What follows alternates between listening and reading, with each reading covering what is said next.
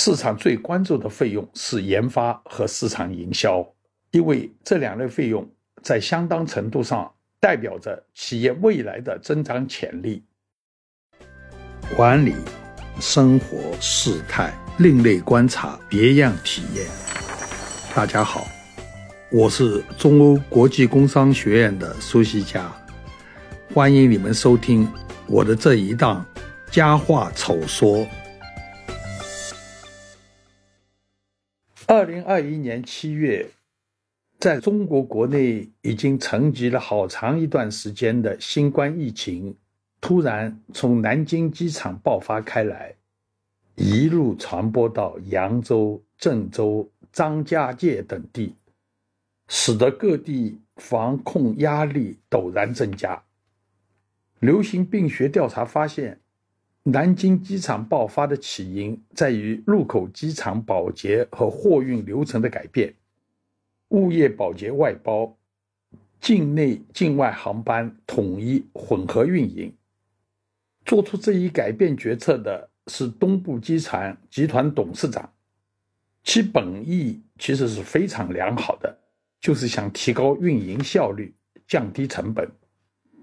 但是他大概做梦也没有想到。省钱竟然会省出天大的祸灾，美好的初衷看来也会带来可怕的结果。老干妈提供了另一个省钱得不偿失的例子。二零一八年，市场传出消息，老干妈在创始人陶华碧退出日常经营，并由儿子接班后，改变了辣酱的用料。原来的贵州辣椒被更便宜的河南辣椒所取代。根据一位经销商的说法，贵州辣椒在全国辣椒中都是最好的，价格基本维持在十二到十三元一斤。河南辣椒价格大概是七元一斤。老干妈一年要用一点三万吨辣椒，所以。他们知名度起来以后，就开始慢慢减少贵州辣椒，不断增加外地辣椒的用量，直到二零一一年彻底不用贵州辣椒，消费者一般吃不出来，只有做辣椒的人才知道。消费者虽然吃不出来，但得知内情后的失望和不满是显而易见的。更换辣椒事件对老干妈品牌的伤害，恐怕远远要超过这一次事件所能节约的成本。做企业的目的是赚钱，但是我们再想一想，管理层每天在做的事情，其实不是挣钱，而是花钱。花钱是赚钱的铺垫，赚钱是花钱的结果。花一样的钱，结果可能天差地别。从这一个意义上讲，花钱是艺术，花钱是学问。企业经营的目的是创造价值，而不是降低成本费用。盲目降低成本费用，很可能陷入类似南京机场和老干妈的窘境。省钱之所以可以或者可能得不偿失。其实是因为各类成本费用具有不同的性质。大致而言，成本费用可以划分为两类：价值创造类和消费消耗类。对于价值创造类的费用，不花钱就是不做事情。典型的例子，比如像设备维护和渠道开拓，你不花这个钱，其实就是没尽到责任。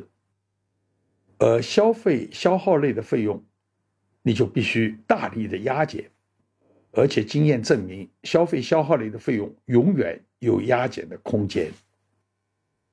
有人打了一个非常形象的比方，这类成本费用就像人的手指甲，时不时的要剪一下，但是剪过了头，你又会很难受。可以说。市场最关注的费用是研发和市场营销，因为这两类费用在相当程度上代表着企业未来的增长潜力。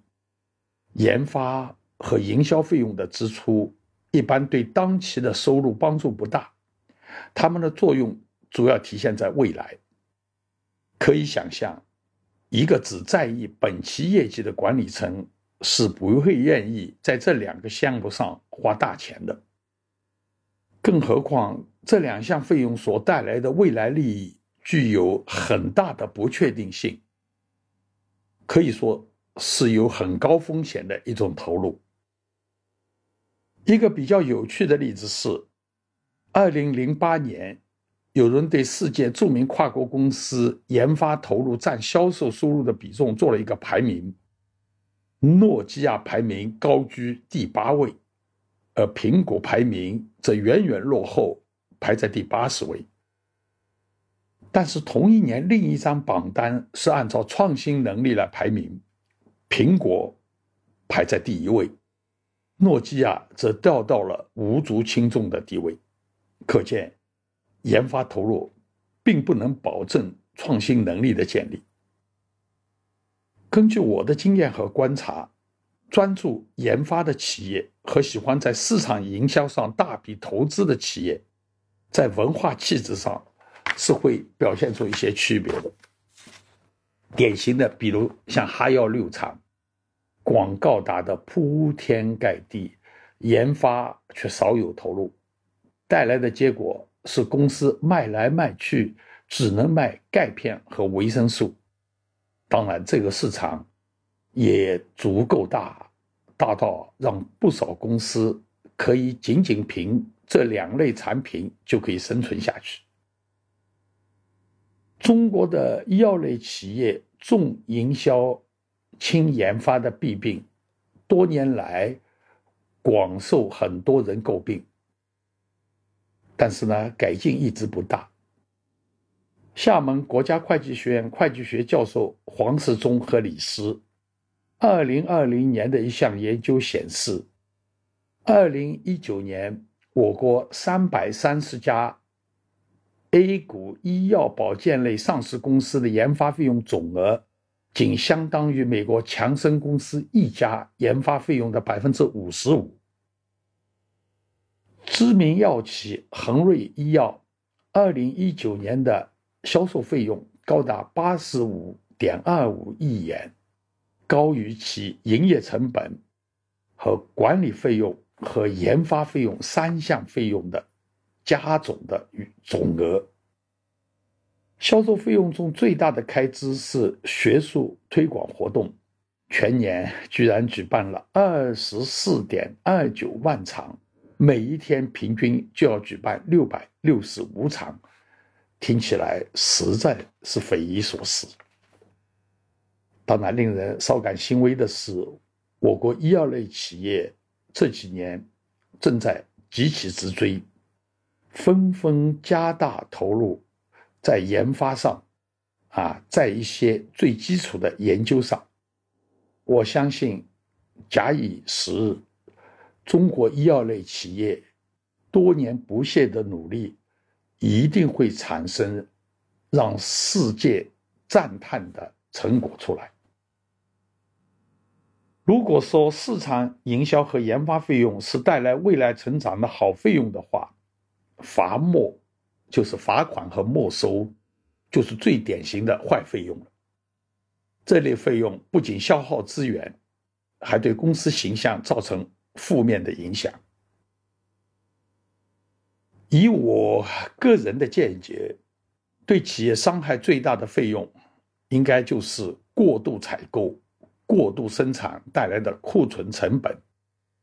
企业经常因贪图价格优惠而一次性。过量采购，表面上看似乎成本有所节约，其实库存积压带来的后续损失几乎无一例外都会给企业造成令人心痛的代价。但是呢，企业中很多人都会出于部门利益而希望过度采购，采购部门因为过度采购可以降低单位采购成本。业绩呢就可以显著改善，生产部门也欢迎过度采购，因为单位原材料采购成本的降低，生产成本也可以有所降低，他们的业绩也可以因此而提高，甚至销售部门也会因为销售价格有可能随着成本的降低而下降，销售指标容易完成，也会赞同这样做。但是每个部门业绩都提高。带来的代价是公司整体利益的受损，这是值得我们警惕的。对成本直接影响有限，但对企业文化和士气伤害比较大的是冗员成本，也就是说无所事事人员所占的这些成本和浪费。冗员充斥的地方，一定是非不断。怨声四起，无所事事而又精力充沛的人，不寻是非，他还能干什么呢？冗员充斥的企业，往往让原本积极工作的人也变得不安心，久而久之，一定把企业的士气打压下去。然而，身为冗员，还能在企业安身立命。要么是有功在前，要么是后台过硬，一般人是奈何不了他的。潜在影响最大的费用是隐秘的费用，比如库存资金成本。我们想象一下啊，有两件产品，如果今天完工入库，两件产品单位成本是一样的，而后面呢又以同样的单价出售，但其中的一件是入库的当天就销售，另一件是过了三个月才销售。从财务报表数据看，两件产品的销售利润是一模一样的，但常识告诉我们，第二件产品躺在仓库里的每一天都消耗着公司宝贵的资金，而资金成本是非常昂贵的。很多公司的业绩上不去，原因之一。就是莫名其妙的各类资金占用，拖累了资产的使用效率，从而拉低了资产利润率。从这个意义上说，减少占用就是创造价值。啊，当然，任何事情都有例外。有一次，一位汽车行业的同学对我说：“苏老师，我听了你的课，回去。”努力的去降低我的库存，但是没想到，突然，汽车行业的芯片供应突然紧缺，我减下去的库存让我着实痛苦了一段时间。看来，任何事情都不能做的极端。有一次，一位做高管的对老板说。你花了这么多钱培训管理人员，三年以后，他们要都走了，你怎么办？老板说：“你不能这样想问题，你应该想，如果我们不培训他们，三年以后他们要都不走，你怎么办？”这就是打工思维和老板思维的区别。打工思维做决策的时候。首先考虑的是自己或者部门的 KPI，自己或部门的业绩，而老板考虑的，就是公司的价值，公司的根本。我认为，当高管的，首要的提炼是摒弃打工思维，树立老板思维。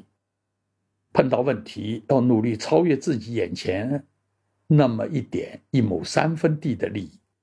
从公司的根本利益，从公司的价值创造来思考、来决策。